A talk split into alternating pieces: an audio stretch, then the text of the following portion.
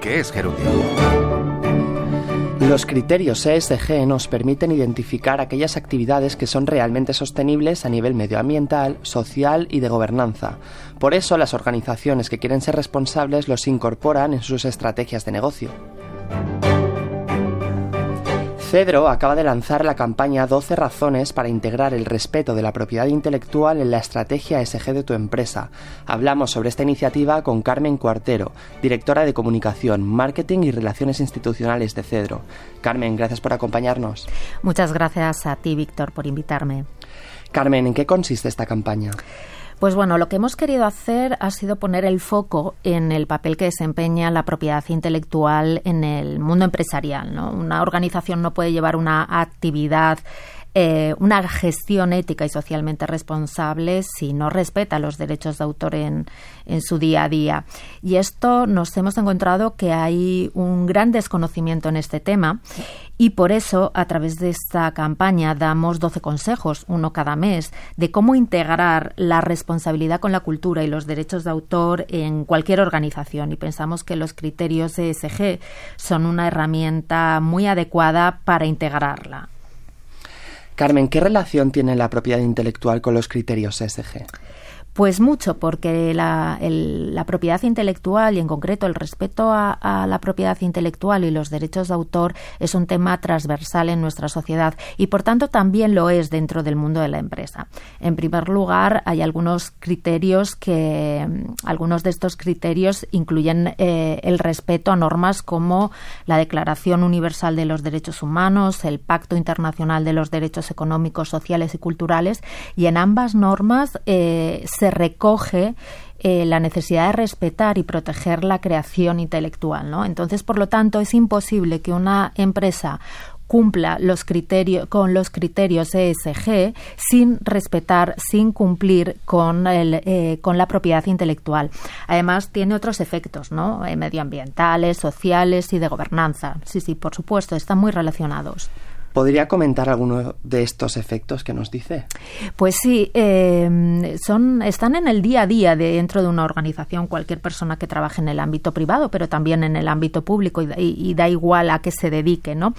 Eh, lo primero, lo primero que, creo que, podemos poner de manifiesto es la necesidad eh, de reconocer económicamente justamente a los, eh, a los autores y a los editores de los contenidos que se utilizan dentro de, una empresa, ¿no? Pues estoy pensando desde el típico mm, boletín de prensa, el, clip, el clipping de prensa que se reparte en cualquier, en cualquier empresa o en cualquier eh, administración pública que, quiera mantener informados a sus, a sus empleados, pues desde eso hasta los autores y editores de los libros y otras publicaciones que utilizan para funciones de formación, de documentación.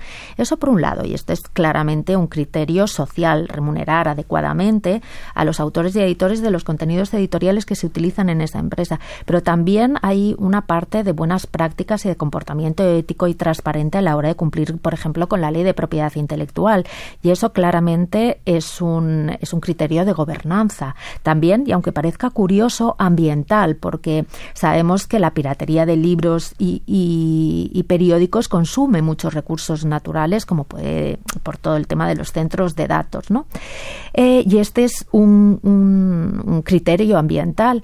Y por eso yo invitaría a, todos los eh, a todos los oyentes de, este programa que se acerquen a nuestra página web acedro.org y que y que busquen eh, estos consejos y criterios porque yo creo que les va a resultar muy útil y les va y les va a acercar a una realidad que desconocían.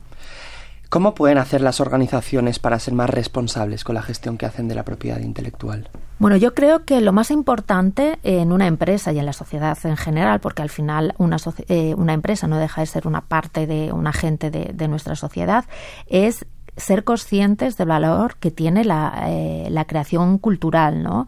Eh, ser conscientes de que nuestros autores y nuestros editores eh, su trabajo está vinculado con el talento, con la innovación, con el desarrollo social, con el desarrollo económico, con el desarrollo cultural, con el desarrollo científico, ¿no?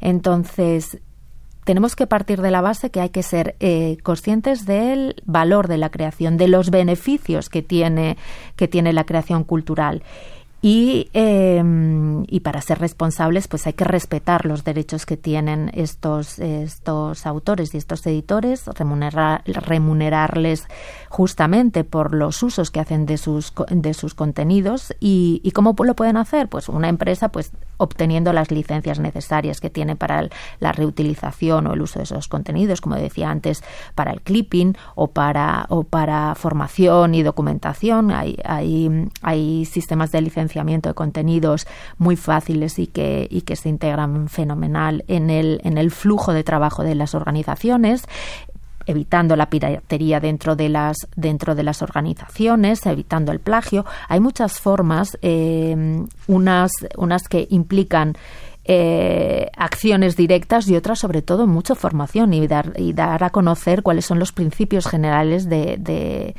los derechos de autor porque nos enseñan a utilizar las máquinas, la, la los, los, dispositivos digitales, pero sin embargo eh, no nos enseñan a cómo tenemos que utilizar los contenidos a los que accedemos a través de estas de estos dispositivos digitales. Pues Carmen Cuartero, directora de Comunicación, Marketing y Relaciones Institucionales de Cedro, gracias por acompañarnos y explicarnos la vinculación entre la propiedad intelectual y los criterios CSG. Pues muchísimas gracias a vosotros. Puede volver a escuchar nuestros programas en la web de RTV. Creando que Esquerundio es un espacio de Cedro, la asociación que protege los derechos de propiedad intelectual de autores y editores de libros, periódicos, revistas y partituras. Víctor Sarrión, Radio 5, Todo Noticias.